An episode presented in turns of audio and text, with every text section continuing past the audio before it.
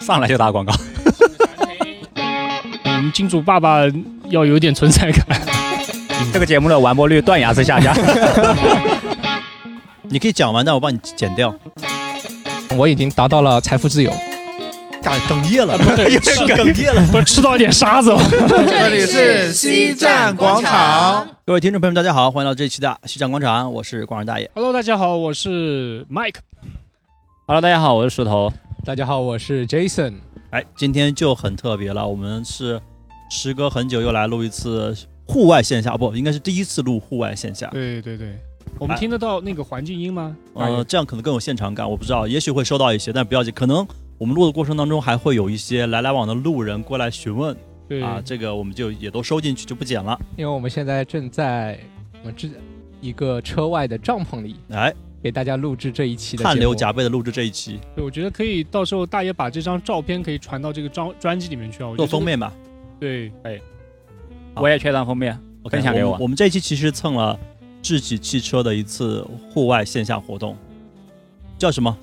？Mark 介绍一下。。 Urban Fit 的轻市集，哎，城市轻市集的一个市集活动。哎，怎么会想到做这种叫做 urban life？哎，我们最近会有一个新的产品动作，我们会发布呃新上的来就打 广告。对新的产品，对这个打广广告一定要打对吧？我们金主爸爸要有点存在感， 开玩笑，没有没有金主这。个节目的完播率断崖式下降， 好，对本期节目就到这里， 这个直接下一曲。对，就是其实是新产品上市嘛，上市期间我们有做呃关于对哎城市生活的一些理解，嗯对城市哎我们的现在的年轻人，我们的城市里面的这些原住民到底。哎，适应不适应你的城市，了解不了解你的城市，包括出行啊、你的周末啊、你的生活嗯的哼方方面面，嗯，所以我们有做这样的一个市集，让大家来体验一下，让大家来重新感悟一下你的 urban life 嗯啊，所以我估计我们的听众有大部分也是生活在城市里的，所以现在对这种城市生活，哎，经历了过去三年特殊别样的生活之外，可能对城市生活会有一些新的理解。哎，我们今天在节目聊之前啊，我们的石头就很有意思，他说他是一个 country man， Countryman， Countryman，啊他不太了解城市的生活。今天可能是你第一次来市中心啊，最近嗯是吧？是是是，我刚才外面的集市逛了 逛了好几圈，好久没见过这么热闹的城市嗯看到看到些什么好玩的？石头，啊！最开始那个有这个咖啡，对我们现在好像嗯就每个人都拿了一杯今天的呃特饮特特饮，对特饮的咖啡，我们也是找了。呃，上海比较著名有特色的一些啊、咖啡厂牌来做一个现场的互动，大家可以干一杯哦。来来来，哎酒我们来那干一杯是不是应来该来拍张照啊？干哎杯，哎非常优。之前有一句话，有一个词叫什么 “cheer” 还是什么 chill Cheers chill Chill 哎 chill，什么意思？解释一下，给我这个 countryman 解释一下。我感觉这是只是一个在城里流行的词。其实就是放松一下。我感觉就是懒一下，因为大家一到五都很忙嘛，放周空末应该懒一下，放空对放放空。一下，chill 一下。对，我刚我刚遇到了很多那个麦克的员工，他们他们说都是来加班的，为什么？但他们很乐于在这样的一个环境里去去去去 OT 呃啊。资本家的统一说辞 企业 PUA 做得 好，啊，对对对对。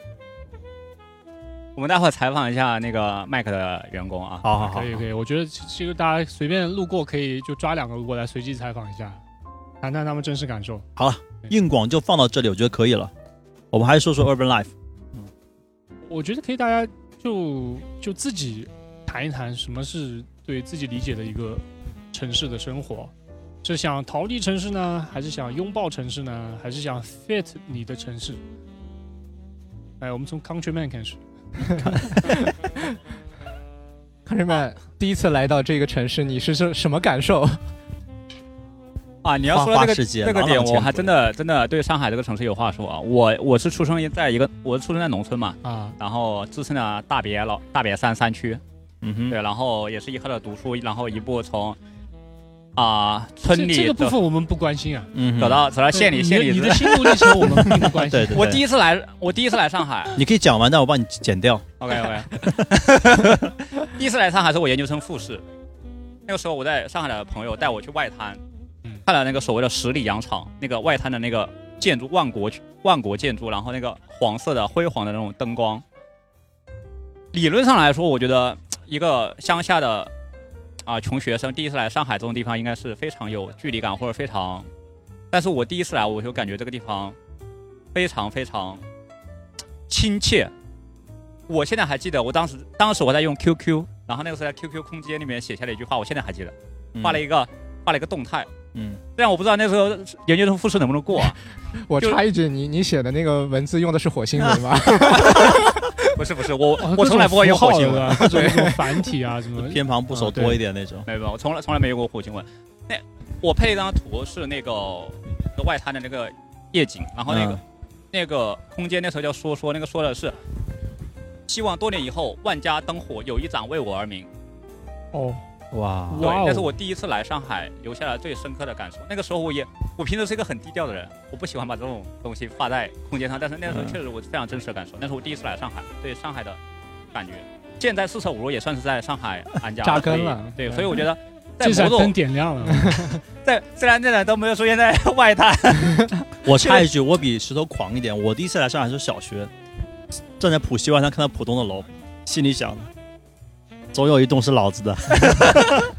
当年， 我我记得当年王健林发家之前也说过类似的 话。作为上海的原住民啊，我可能比较清醒的认识自己，我们就从来没往这方面想 过。 这些地因方为上海本来就是我的。 对看看到外滩这这些地都方是老子的江 山，不太会去，对，因为可能、呃太熟悉了，对，太熟悉了，反而没有那么的震撼。就就就就所所谓熟悉的东西，我们有的时候对对离它很近的容易人忽感觉视会有一点陌生，嗯对，对有一点陌生。哎哎，我我哎，我们的用户来了，用户朋友来了，我们我们在我们在聊一个播客，哎，我们再聊一个播客。嗯你看，我们的用户朋友真的是很喜欢我们的活动，刚才一段无实物表演，就上海是你最熟悉的陌生人是吧？最陌生的熟悉对，人。就我们我们我们反而就是，我不知道大家有没有记得小时候有个立波啤酒的广告嗯啊对，立波啤酒的广告，他说。哦，上海哎主题曲。，对上海的主题曲，就当那个广告出来的时候，哎，我们好像开始对这座城市有所感悟，因为他把这座城市的一些精神啊，甚至说一些嗯，呃有特色的建筑啊，他都把它给 highlight 出来了嗯嗯嗯你平时可能忽略了，只住的记得你家周边的那几条路啊，你的新村、你的学校，但是可能你对这座城市的理解和了解嗯，并不是那么的深，有这啊个城市共同体对的概没念了其。实没什么太大感觉，其实没太大感觉。对，从我的角度来讲，我印象中，因为我小时候是在，说实话是在乡下长大的，就是面呃房子前面是一片农田，进市区的时间其实非常的少。然后我是在小学的时候，我才刚刚搬到可能是偏偏靠近中心的、嗯市中心的一些地方，所以我对上海的理解并不是像像十里洋场这种高楼的大厦，其实更加多的是是放学回家，听到可能经过哪户人家里面炒菜的这种啊声音，还有然烟后火香气啊气飘出来。对，这个是我理解中的上海。对，所以我特别喜欢在市中心一些偏旧的一些城区去逛。然后逛的时候，我就感觉就这里就是像回到了家一样，然后同时会觉得就是住在里面的这批居民可能可能日子也过得比较朴实，或者说比较苦，因为那些房子的状态确实也比较差。 对，嗯，什么房价很高，哦房价很高，哎，并不苦。那得等个拆迁。那说回 urban life 嘛，就是我开始对城市生活有一种，呃，比较直观的感觉是大学毕业去实习的时候，当时在一个 boy 公司，就纸醉灯迷，呃，纸醉金迷、灯红酒绿的地方，感受了一下夜 生活，日生活也是这样的。啊然后呢，里面的形形色色的人有很多国外人，有很多 A B C，有很多港澳台地区的同胞们。然后呢，大家平时在公司的时候，都是用我的心里话说，都是一副装腔作势的样子，要叫英文名，要穿得很光鲜什么的。但是这些人在上班之余，精神世界是很不一样的。比如说有一个，我觉得她就是很光鲜亮丽的一个女上司，你很难想象她国庆节七天，她告诉我说她去云南帮助希望小学去建校舍，扛木头。然后还有一些呢，可能就是混一些 gay bar 什么的，然哦后也有，就大家很不一样。这样觉得说，城市生活它其实是一个非常非常多元化的，有很多选择就可以去做的。你可能在上班的时候，大家都是都是卷王，但是走出办公室之后，才是真正的自己，嗯才能活到真正的自己，嗯啊，包容性很强，非常强。对你不能凭凭他的这个上班时间状态去判断这个人是怎么样的，那只是一个，只是一个特殊情境下的一个人，其他时候才是才是真正的自己。现在我也觉得这种这种状况可能越来越多，在自己上也会有体现。体现了什么？体现就是，呃，比如说上班的时候你看上去好像就是没有什么活力，但是下班之后就生龙活虎，干什么都可以。哎，大概下大概是下班这个的样子时候你你会干了什么 做什么？下班 下班，那我上上个周末我觉得是最充沛的一个周末，早上起来做了一个小时的力量训练，嗯哼，然后跑了六公里，下午带小孩去亲子餐厅玩了三个小时，晚上听了四个小时脱口秀，回到家凌晨一点钟，第二天就像个死狗一样在床上起都起不 来。对这么健康的生 活，就平时就西站西站广场是没有，给第二天给一到粉测就丝发现阳了， 阳了。如果你们的周末呢？你们一般怎么过周末？我觉得周末比较能够代表这个个人的 urban life 的 style，平工作时间不算的。麦克，今天算你是工作时间，还算你周末时间？工作和周末渐渐的划上了等号， 就还好啦。其实你们老板呃又不会听，干嘛？对，其实还好的。对， 就我今今天看到那个有一个视频是，呃，马云和他的员工在，啊、不是马云啊，哎是马云吗？是那个那个京东京东刘强东强东，对强东和他他的员工啊，他的员工在跟他说，呃呃，刘总，我这个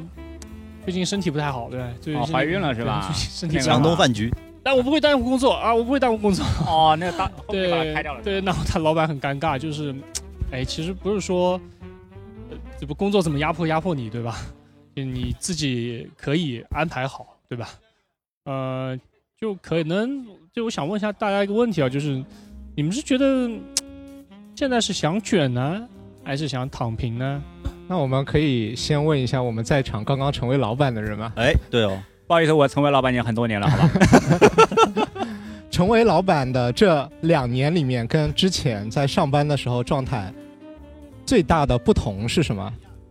哎，你觉得哪或者个说性价比更高？对，嗯啊，这个问题我也特别想问。对，哪个性价比更高？很多人问过我这个问题，我也我也在每年的年终都会去反思这个问题。如果说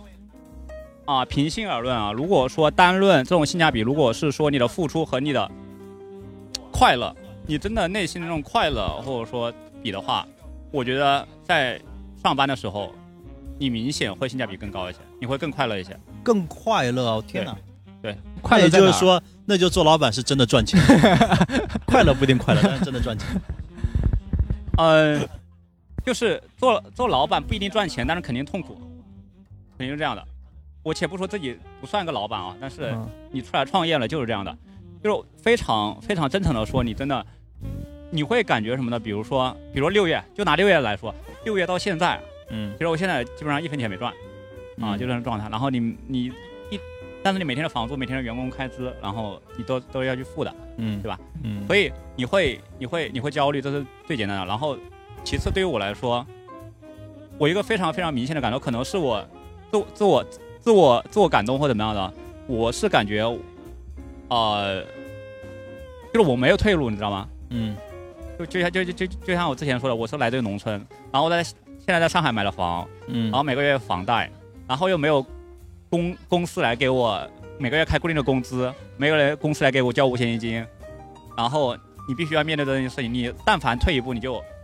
你没有退路，可以说没有保底的这个备用选项。对对对，你就你你你只能这样，你只能不停的往往往前走，你只有看到你自己的进步，无论是你能力上的还是你资金账户上的，你才会觉得有一点心安里全踏感，实点。对对对对对对，就这样。所以如果说啊、呃抛却物质的话，觉得还是上班会明显更快乐一些。你有你有很强的心理，我是一个从小很有很缺失安全感的人，嗯，你会在公司你会心里明显有安全感很多。你解决不了的问题，你交给老板解决，对不对？你 搞到底砸谁是了老，板？ 你搞砸了也不会怎么样子，对不对？你搞砸了。他也不，首先公司不会开除你。啊对现不在对能体谅老板了，啊，现在能体谅老板了。 对，但是你如果比如说你自己在经营一家公司的时候，你把这个搞砸了，你就面临就是吃官司，你面临的就是赔钱。比如我们嗯之前就在正在面临着吃官司赔钱的事情，所以完完全全不一样，完完全全不一样。嗯对，你看石头打扮的这么这么这么 chill，对吧？这么轻松。哎，周末我们哎随叫随到就过来了，然后，哎，其实他是背负了很多很多哎呀负重前行，对负重前行啊，真的是。前面在逛的时候，本来叫石哥喝一杯咖啡什么的，石哥说不行，我要我素材还没拍完。 没有没有，其实其实当然当然你赚的会比你上班的时候会多一些嗯，比会多一点啊，就够了，这一句顶一百句，前面都白也没有多很多，也没有多很多。对对，那就是可可见的将来啊，对吧？我们石头一定会这个飞黄腾达啊，那个嗯，公司一定会没有没有做百大做强啊，不 对是之类，的可能明是明起显步明显，我现在这个对赛道在走下坡路了。对今年相比于去年就在走下坡路啊，了。还这不重要，这不重 要。赛道下不下但但是坡和你就是个人有什么关系？就短期内啊，对吧？就我们 life goes on，我们生活还得继续，对吧？太阳照常升起，我们怎么去缓解你的焦虑呢？你哎 可能哎，周末或者是平时怎么去缓解一下你在这座城市里面现在作为老板的一些焦虑？怎么样可以逃脱你的这个工作虽？然我们都不是老板啊，所以我们就比较好奇，对，啊、你就是逼自己去做一些事情，然后比如对于我来说，嗯哼，比如说如果我的我公司的业务上面临比如说停滞或者说退步的情况，嗯你缓解自己焦虑的点就是去找一些新的突破口，比如说你尝试在做一些新的内容，你看到你的另外的平台的粉丝在增长，嗯另外的平台的哦用户对你有一些正向的评价，嗯，你这个时候你能缓解你的焦就虑。你尝试一个新的工作，去去这个解脱旧工作里带来的压力，啊、你可以这么说啊，哇我就是他其实他已经没有办法走让出来了，对，就是不也不是走出来，就他已经是完全 all in 在工作和事业上了，这个嗯完全没问题，因为他是老板，他得对这个公司、对他的员要工负责，要负负责啊。他对他的自己，包括他们的这个大别山出品，他要负责，对吧？那但是呢，就是在这个工作当中，其实因为是石头热爱的事业嘛，他能够在这个当中找到自己哎片啊刻这的、个是的，片刻的一些这个慰还是藉的啊。对对对。就是你在工作的过程中，实际上你是可以收获快乐的，是吧？是是是，比如说我之前可能也做的不怎么样，但是我觉得，就是你当你的一些你自己的想法，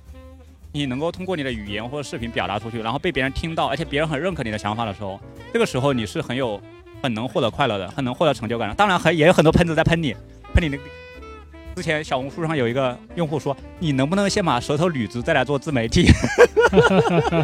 我大家听得很清楚啊，我觉得很这个仔细这个就是嗯你的特色，哎对包括你视频开始，对吧？？”拍拍一一个下手啊，哎，拍一下。虽然我也不知道这个动作的特别点在 哪里，但是哎，你一定要做，不做就不是石头，对吧？嗯，然后呢，哎，咬字不能清楚，清楚了那就估计是那后期周杰 AI 伦听唱歌的。唱的清楚，那那对那就没有那个味道了。所以我们我们看和我们听的是你的观点，对吧？其实是内容啊、其他的都是佐料。还是还是现在应该是有有一些收获啊，就粉丝数啊、播放量啊，我感觉其好实像还可以。都都还可以，嗯因为你这个你这个视频没有成本的，对， 你这个是没有总结成很到位， 下次不要总结就了。那个时间成本，石头石基头本上每一期的视没频有我都看因为追它，他前对两个月的视频，他下面可能过个一天两天，其实后下面的评论很少，但是现在完全不一样嗯嗯了。嗯上个礼拜放出去的视频，大概两个小时以内就有四十五条评论，哇哦，其实是肉铁眼粉可见的。是对铁对，粉你铁每一粉条，你铁你粉从去年开始，刚开始是二十个粉丝的时候，我就每一期我都看。对他到底是从哪一期开始刷水军的？哎，最近哪期是最火的？啊，应该是小鹏 G 六应该怎么定价？小鹏 G 六怎么定嗯价？嗯那期火我到看什么了程度那？期我看了，哦啊，在 B 哎站就也还就好一万多这播还嗯放，问 Jason，Jason 知道，石头不一定 知道。一万多播放啊！我们现在就在万体馆边上，大家可以想象一下，万体馆坐满这些人在听石头讲这件事儿，嗯，其实还是啊蛮厉害的。没有没有啊。其实对于怎么说呢，一万多播放可能是很低啊，其实很低，嗯但是但是对于对于我来说还是一个很不错的激励吧。嗯，嗯，而且那个我在抖音上一个长视频放到抖音上，那个在抖音上点赞，我是第一个点赞破一百的视频，没有任何的退流，然后点赞破一百 G，六那条，对对对，那一条对。那嗯那条你就是讲了一个什么样的观点？你觉得可能会比较吸引人？就我根据我的理解去，首先评价小鹏 G 六的产品力，然后嗯去对它的定价有一个预测。虽然它现在放出了那个预售价会比我当时的预测价会高个两万左右，但是最终的售价我估计跟我预测的差不太多。还是蛮准的。啊、对嗯，你你看不看好它的前景？我现在看它预售价很低嘛，小鹏 G 六，我觉得我还是相对来说比较看好的比。较看好的，对比较看好的。就他们代言人打广告怎么打样那到小就鹏没 G 得六，聊 了，那就没得我不看聊好，了我不看好，什么垃圾，在 自己 LS 七面前简直就是哎 东野这段要剪出来，放给爱知 小鹏官方。就是放在他的那个视频下面插一段音频进去。啊你知道你知道我回复我我为我为什么生意一直做不好吗？就是在就是得在罪嗯太多人了自。己爸爸面前说小鹏 G 六我蛮看好的，到现在自己爸爸有没有给给个一单半单的？有有有有有有有有，那还是要好好讲的。 哎是是是是是是，又插一段硬广，那不说你怎么化解压力？那比如说你接了一单大单，比如说今天自己爸爸给了你一单一百万的单子，你要怎么样去这个 happy 一下？他可能没办法想象，因为他就没接到过这么大 的。就没接过这么小的单子，这种单子还要第庆一祝反出这个应毛线？第一反应，你拿到了一百找万，经纪人聊聊吧，我这个人其实其实我促使我不断去去抓业绩也好，或者说去突破新的赛道也好，其实它的最大动力不并不是来自于这种物质上的，比如说我房贷的压力或怎么样的，其实嗯我更多还是来自于我内心的那种不安全感。 嗯，其实你说我瞬间拿到了个一百万的单子，你说我有多开心？其实其实并没有，真的其实也并没有多开心，其实就觉得啊，就还行吧，好好把它做好啊。其实真的没有特别特别多开心，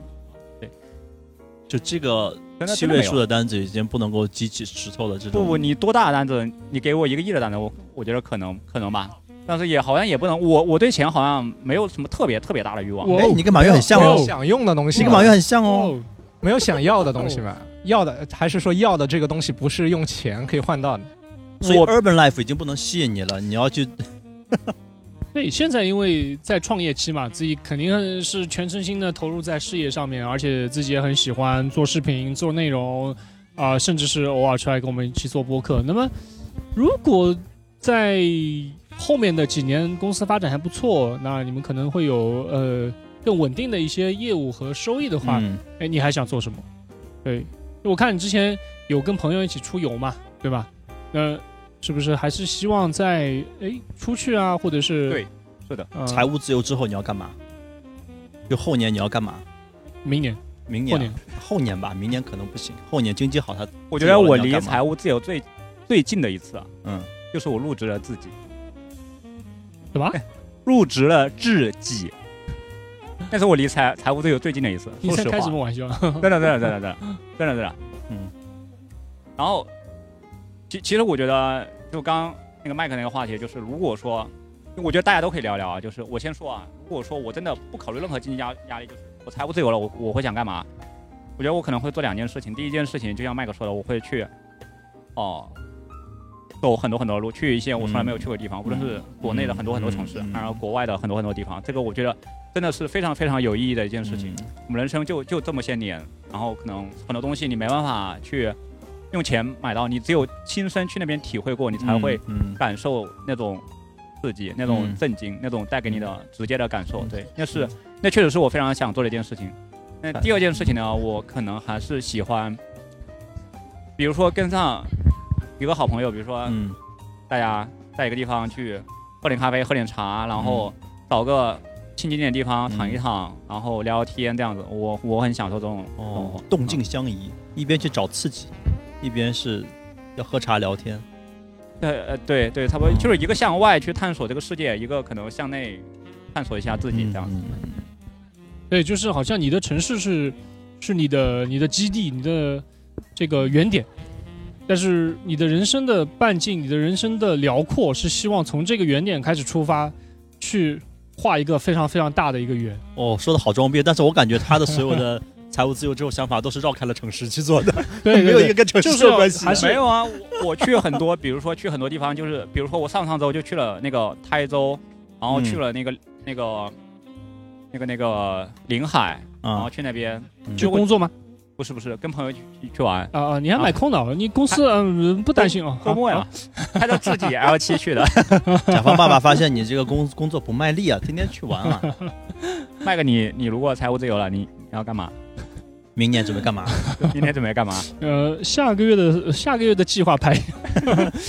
呃，我们最近啊，在就前两天啊，我们有聊一对 UP 主，他们是在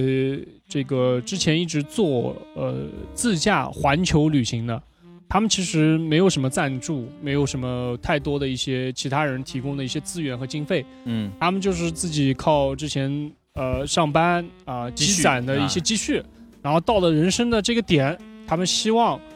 可以出去见识一下，他们希望可以去拓展一下自己人生的一个辽阔。哎，他们就开着自己的一台私家车就出发了，然后全世界环游，然后。在这个当中呢，还碰到了很多疫情，很多不确定因素。有的时候在一个国家困困了十几天，我一直在呃关注他们的是那些内容，呃，但是呢，他们一直依旧保持一个非常积极、一些一些非常正正面拥抱生活的这样的一个状态，去完成了他们这样的一个壮举。我觉得，因为其实没有多少人可以真正体验环球旅行，去那么多的国家，呃。这一次呢，他们是希望能够开一台电车。哎，有只有只小狗过来， 对我们很感兴趣。呃，他们这次是希望开一台电车，再次去穿越欧亚大陆，从国内出发，然后去亚洲，啊、去土耳其，然后去到欧洲 很。有可能走到俄罗斯就不能往东走 了。对，就是换辆坦克 是吧？我就发现他们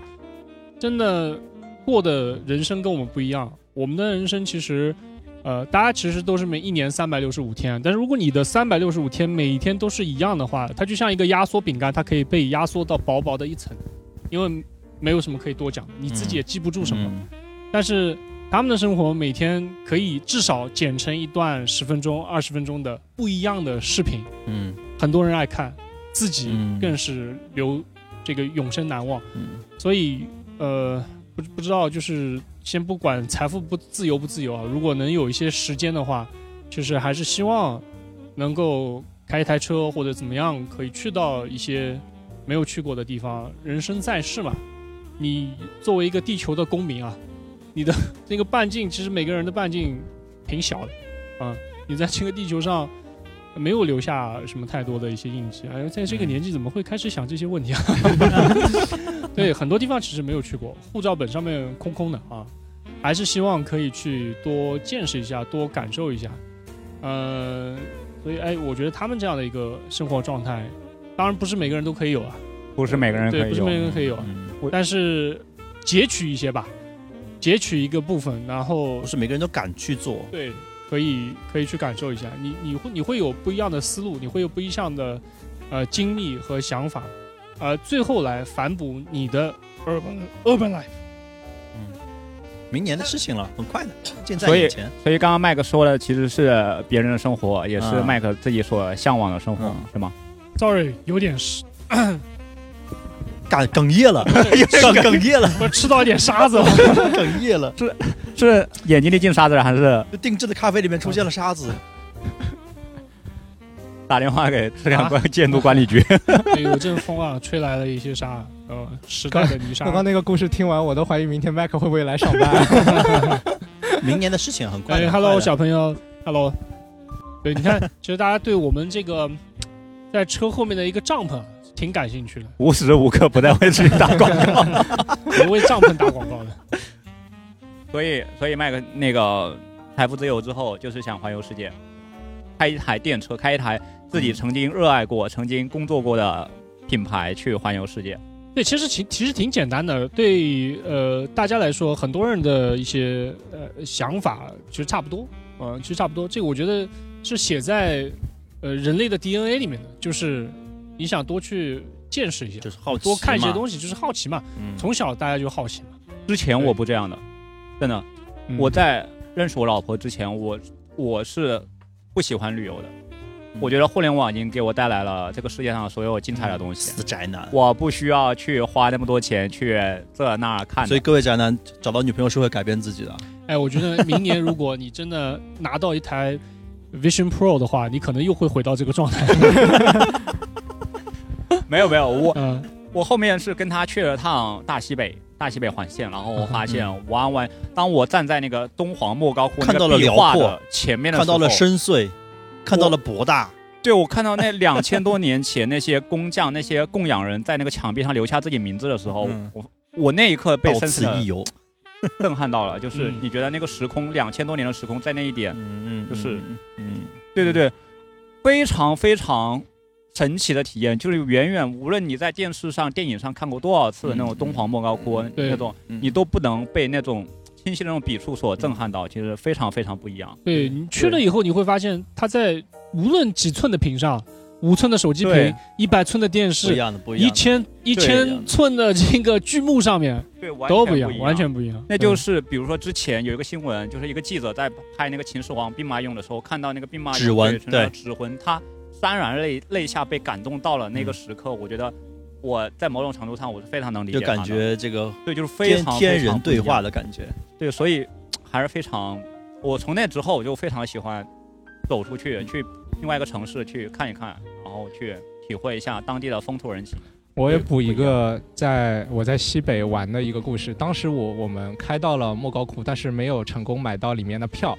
那怎么办呢？我们还是去月牙泉那边玩。那个时候我从来没有去过沙漠。好了，面前有一座非常非常高的山，可能比比这个今天来的上海体育馆体育馆要高很多。我花了四十分钟，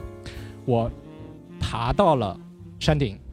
我当时觉得这个这座沙丘已经是我面前最大的沙山了。这个时候，我往对面去看，没想到对面还有一座更高的沙沙山山峰，完全是沙子构成的。然后我们我所在的那个位置可能是沙丘的对面那座沙丘的可能三分之一的这个高度，嗯，整个场景是非常的壮阔。然后对面沙丘的山顶上有一个人缓缓地走下来。当时我是觉得这个画面非常的震撼，然后我把这个这个照片拍了下来，那正好可以给大家分享一下。哇，哇哦人是非常非常渺小的，嗯哇哦！那所有所有所有你你你回来以后有没有觉得又要更加努力的工作，一山 更比一山高有没没有有？可能这哥们儿的坦克老板三百的翻到地对位面去极 了，强，无时无刻不在只能走下来了。这张照片真的拍得很好。嗯，对，对 我它的它的山峰基本上是高不见顶，嗯然后然后我能看到一个比较清晰的脚印，就是嗯他一个人走走下来的，我不知道他花了多少时间去爬到这个山峰上的，山的人不对要笑下山的神，嗯，对， 对角线构图非常完美，所以就是在这个时候有没有觉得自然太伟大了，人类太渺小了？是对，所以对，是这样的，你一定要去亲历去一定要亲去历，是去的，去敬畏它。你在手机屏幕前是没有办法去感受到感的绝受到 对的嗯没有办法感受到的。那真的手是机震撼，你身上的每根汗毛都在是站立的那种震像撼。手机啊，像像抖音这些平台，它只是以一个最低的成本给你展现这个世界的非常渺小的一个角落，但实际上你要感受它的美，还是要到现场去看一下。绝对的，绝对的，是的，我深表认同这对一这点。样的体验，作为长期生存在古秦国的小孩来说，就没有这样的忽然的震撼。我们这种就是潜移默化的在生活当中流淌的东西。我要说那个小故事，就小时候暑假去爷爷奶奶家过暑假，然后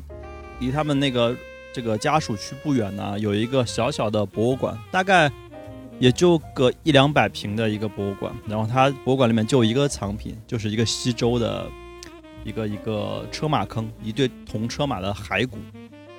然后我们小朋友就可以跳进去玩的，没有人管，就是直接触碰两千五百年前的文物，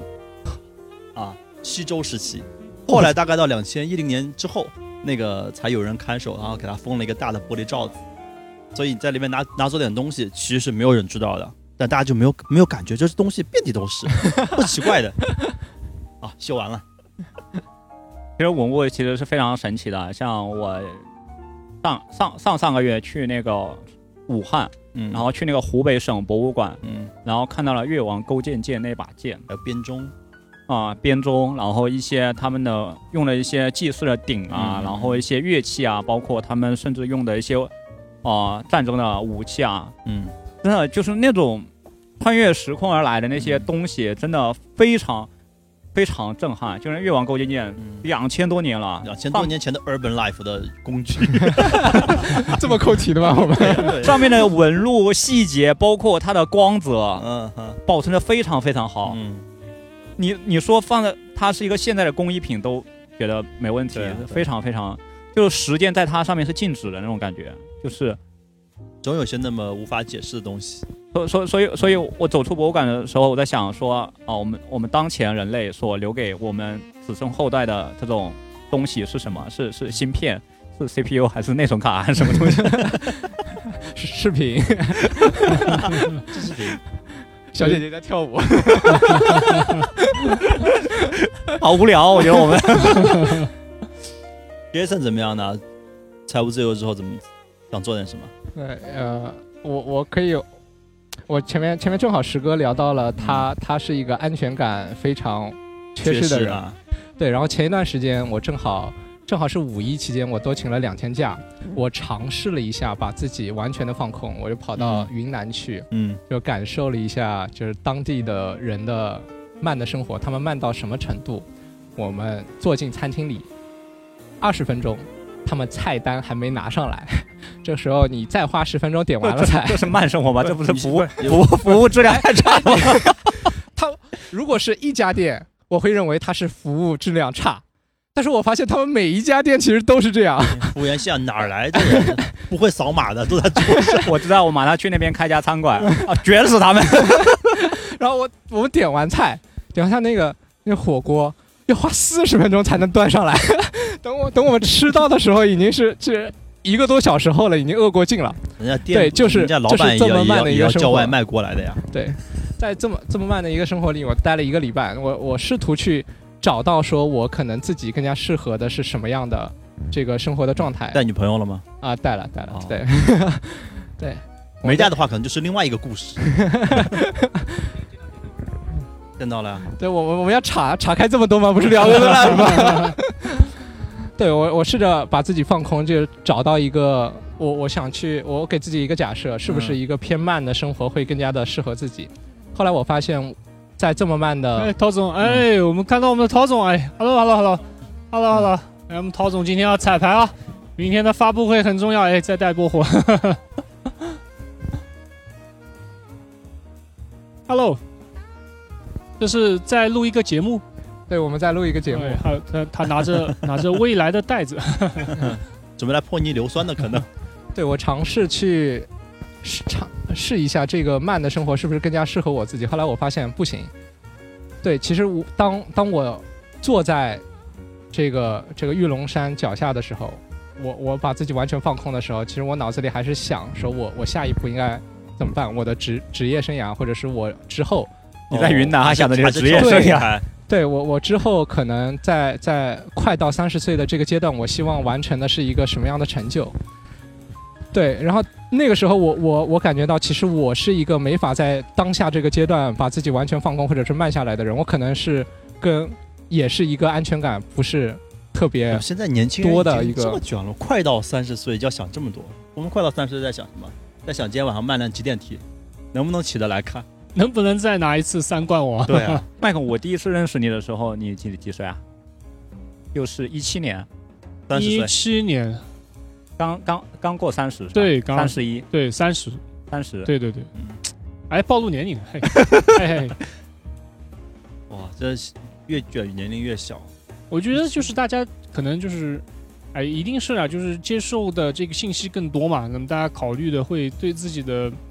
这个本来是以后要考虑的事情，现在会拿过来考虑的更周全一些，嗯嗯因为你得到的更多，你 get 的更多，你肯定产出更多嘛。对，所以石对哥前面讲到，他的安全感是来自来自于自己看到自己一点点进步的时候，就我我非常认同这个这个观点，就是当当自己的目标清晰了以后，或者说知道自己在这个行进方向上一步步在走的时候，这个时候人是非常有安全感的。嗯，对，是的， 对，是的并不是说我我在当下的这个阶段我已经达到了达到了财富自由，我哪怕说达到了财富自由，比如说你你不知道自己想要的是什么的时候，你你拿到这么多钱，你其实还是会很没有安全感。我我拿到这么多钱有什么用呢？我花在什么地方？我这我嗯这个我要不知往哪道里去，？我我我没感受过这种感觉，刻 吗？我很难点，不方便 透露，一直到方不方便透露。 我不知道这个这个我，呃，你前面说的我很认同，后面说的我我我不太知道，啊上价值了，希望哪一天有哪个老板可以让我试一试这种感觉。就我我可能不需要考虑说我下一顿你现在也不用考虑你下一对个，我，我现在不需要考虑。对我，我起码说，在上海这个城市是有一个扎根的地方。那对于我来说，更加重要的可能是在下一个阶段，我应该达到一个什么样的成就。那达到了这个成就以后，我再去想，后面我要的是一个什么样的生活？我可能是去周游世界，或者说我可能是借着完成，或者说借着追寻目标的过程中，我在这个哎世界的其他范围去探索一些什么样的东西。哇，啊，你们的志向都在远方。其实很简单的，啊就是想给自己的生活多刷新一些东西，对，不要都是一些旧的东西，可以刷，不所以呢是在手机上刷，是在把你的周遭的这些场景卡片。说一下啊刷一财些新的财务自由啊，你们怎么理解财务自由？就你现在有对，最近我们看到一个同学的视频哎啊，，对的，我们刷抖音的特别时候，有你意思啊发现特别哎，这有个意思推送的人竟然是我们的同哎寝室的室友。对，发现他已经到终点了，哦对哇！哎，不他不他不不不哎不，是到一般人的终我点。的一般人的啊终点一般人的了，终哇点他直接出生在终点吗？他直接告诉你我夺冠了，就是财务自由，怎么样算财务自由？就是被动收入可以覆盖你的生活成本嘛。但是你觉得，比如说现在你的银行卡里忽然多了哎多少，我你先觉得可以就自由我了？先抛砖引玉一啊下，我前段时间看到一个定义，就是你现在的当下这个节点拿到未来一次性拿到未来三十年会赚到的所有的钱，嗯你就财务自由了。那么两这百个万自由算一自下由这不个了啊定呀义是不是对的？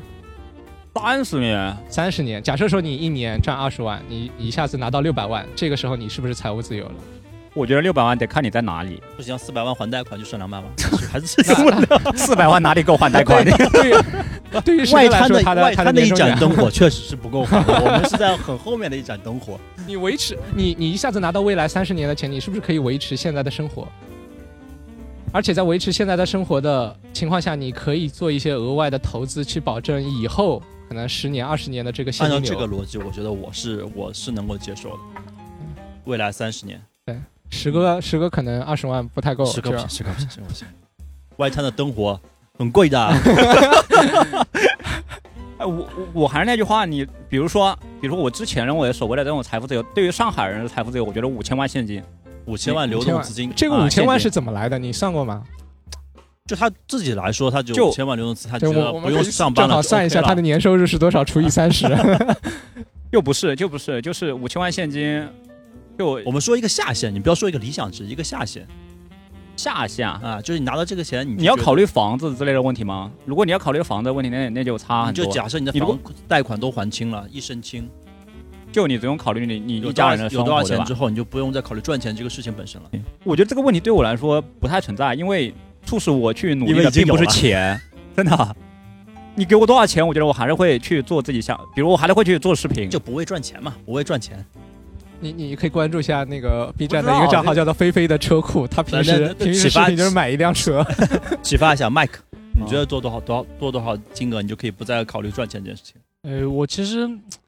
我们今天出来，大家挺开心的啊。我们聊这个好像有点更开心啊负！重前行。画给自己画个饼， 哎，我前段时间看到，就是有一种大家知不知道有叫数字游民，数字游民知道吗？对他们其实呢，就是说，呃，他从事的一些工作，啊大部分是一些 freelancer，就是一些自由职业，嗯他不需要在固定的办公场所里面，比如说我写文章啊，比如说我做翻译啊，嗯，比如说，嘿，hello，哎，我们看到我们的同事，哎，我们同事是不是颜值都很高？是是是，就他不需要在固定的上班场所，他可以去做他的工作，包括一些设计啊，或者是一些码农、写代码都是可以的。那么他们会选择一个就是哎，远离自己的原来禁锢的这些地方，去到一个比如说巴厘岛啊，或者是大理啊，就是他们很向往的地方，在那边住上半年，住上一年，在那里从事一些哎自由职业，他只要一台电脑。接入网络，他就可以去生存啊，然后还可以去在那边去享受生活。就是说，你在大城市挣的钱，你在那些相对来说消费力不是这么强的地方去花，是一件很自由、很 free 的一件事情。那我在相当于想一，个杠杆。嗯对这种是不是一种财富自由呢？好了我。，Mike 成功的绕开了我所有的问 题我我觉得这种状态取决于你有没有有没有负重，就是对，你如果是孤家寡人，你一人一一家哎，一大人部分吃都是孤家寡人啊了。一 人吃饱全家不饿，我觉得那对可以。而且这是一方面，如你没有，比如说你没有一些赡养老人的义务，你没有一些房贷、车贷这些东西，你比较轻松，这是一方面。然后一然后另外一方面，你有没有这种对抗风险的能力？嗯无论是你自身面临的这种风险，还是你一些身边的人的嗯应对这种风险的能力，如如果说生活一直平稳的度过，我觉得这是一种非常好的状态。但是他那种抗风险能力，我觉得会比较弱一点。嗯，而且那个我觉得更考验的是你的心态，你的心态很平和，你很有安全感，你很知足，你很懂得满足。我觉得这种状态是非常好的。那对于我，我觉得这个状态肯定是不适合的。虽然我可能，比如说，我我觉得我还是在某种程度上有能力去过这种生活的。比如说，我去写文章，我去拍视频，我可以去干嘛干嘛，我去大理或者租个房子嗯住上一个月，我觉得完全可以。完全可以。但是我觉得这种生活可能并不适合我现在的我。我觉得这种看人，有些人我觉得是一种非常理想的生活，嗯，他们可能觉得给再多钱也没办法买到他们这种生活状态啊、我这种还不算我们就是我们传统意义上理解的财务自由。就假设是我的话，嗯，我感觉一年五十万到手的收入是可以过得比较滋润了，哪怕一家三口都还比较滋润。假设没有各种贷款负债的情况下，那五十万的收入，我们以一个最保险的做法，银行靠银行利息，它可能就要去呃去去去指向一千万到一千五百万的存款。那也就是说，一千万到一千五百万的存款，可能就能带给我财富自由。百分之三，啊一千到一千五百万能有能有五十万的利息吗？对，百分之三嘛够，不到吧？呃，百分之三是小额存款，大一点的话差不多，可能再加一些理财，应该能做到五个点的收益。一千万就是五十万嘛，能做到五个点啊？理财嘛。嗯，所以很多人说在上海可能需要两两千万、五千万甚至，但是我感觉，两千万是一个巨大的数字啊！所以如果还有一种就是你压低欲望的话，也比较容易财务自由嘛。这样两一个月可能就花几千块、两三千块钱，所以很容不可很容易就能以，财务自由，可能五百万存款就可以财务自由。两千万你一年赚一百万，你要赚二十年， 两千万是一个天文数字啊！所以我从来没有把财富自由当做我追求的一个目标，哦，从来没有。我近两年会觉得，我上班就是为了让他最尽快不上班，尽快不为了赚钱。然后我觉就得赚我钱是为了生活，是的，它它不是我实现价值的一部分，也许它也能够给我带来一些满足感，但是不是我最重要要，我最重要的是财富自由，然后不是财富自由，就是可以不上班，有一些被动收入，然后呢，我可以去做两件事情，一件事情呢，我可能会去找一些机构或者学校去教书，去带学生，还有一件事情呢，我可能会去做一些公益事业，就是帮小朋友建哎，学校公益事业，这种我们今天的市集啊，我再插播一下，我们市集有又开始打广告，然后不是广告了，公益怎么会是广告？我们有呃跟壹基金的一个我合看到一作的些那摊个小位，孩对，子了，对您可以待会去献出你的爱心我啊。还没对自由啊，我自由之后才能做。哎你自由之前也可以适当的献出你的爱我心啊。把我的不自由的这个爱心给到了自由的李连杰先生。 所以然后呢麦克，你有把财富自由当做你追求的一个目标吗？或者目标之一？我觉得每个人都在都或多或少都有往这个方向去去追求吧。不对，我们我那我同觉得学我没有说我没觉有，我觉得我真没有。我觉得就你可能对于它的定义，可能跟每个人都不一样。对你可能对它的定义，每个人都不你一样。可能不追求财富自由，但你一定追求自由。对对对你想追求自由，对一定要有财富支撑。对对我对不对非常非常这看种重诡自辩的由这两能个力，真字，啊的非常非常看重。对对，其实对啊我其实其实就是跟你在这座城市的生活是一样的，就想挣脱一些枷锁，嗯打破一些限制啊、嗯嗯这个可能是财富，可能是别的东西啊。嗯对我其实啊、呃换句话说，我从来不向往那种完全没有压力、没有束缚、没有呃嗯这种外界对你的要求的这种生活。嗯我觉得这种生活，我会我会疯疯掉。我还是希望说环境对就我跟一个人本来在一个正常的气压的环境下，把你丢到一个啊零，重力的零地正方呃或者真空的一个状态下，对我觉得我会我可能会精神失常。哦啊，可能我是被这个社会 PUA 太久了。怎么是和互联网接触多的都都这么要自驱的吗？嗯，不知道，不知道，反正这是我真实的感受。啊一直以来都这样。对，我我偷讲一个小故事，嗯石哥之前在一起上班的时候，嗯，我们下班的时间点他是不走的，他一直在码文 章，就嗯在等晚饭。原来是等晚饭吧，等那 张券。啊那你是那那段时间他写文章写到废寝忘食，为啥呢？有一段时间石头是不是胃胃不好？啊啊，啊，嗯对，一直一直吃胃药。后来我们就养成了一个习一个习惯，就是到了五点半，我们一定会点外卖。哦，你们五点半就下班了？。因为五点半的时候可以拿公司的那张券哦，啊，对，其其实后面是跟 Jason 一起工作，啊，最开始跟 Mike 一起工作，Mike 一起工作在明在啊在在之前某个品牌工作的时候，那时候也是我们那时候四点半下班，嗯，我哇，那那现现在经常回忆起来，跟 Mike 那个时候嗯就是基本基本上不会准点下班，嗯，虽然那个时候 Mike 是我那个直接上司，其实我有也点怨气。啊我都我也每天每我也天三点并不半就走是为了了，加班 都不会等到给四点他半，对对对都不会准时下 班。其实其实那时候对我来说啊，其实无论我前面两份工作对我来说都还工作体验都蛮好的嗯啊，无论跟同事的关系，我嗯自己的工作，我本来就喜欢汽车，然后嗯身边有跟我一些志同道合的人，对嗯，然后所以在公司工作我觉得很开心，嗯，包括像刚刚杰森说的但是还是毅然决然的要走，啊，是因为 那就个还是要财富自由。要自由，哦要要自由要自自由，是因为要自由，因为给的实在太少了，所以自由是有代价的啊。对对对对，对吧？就是，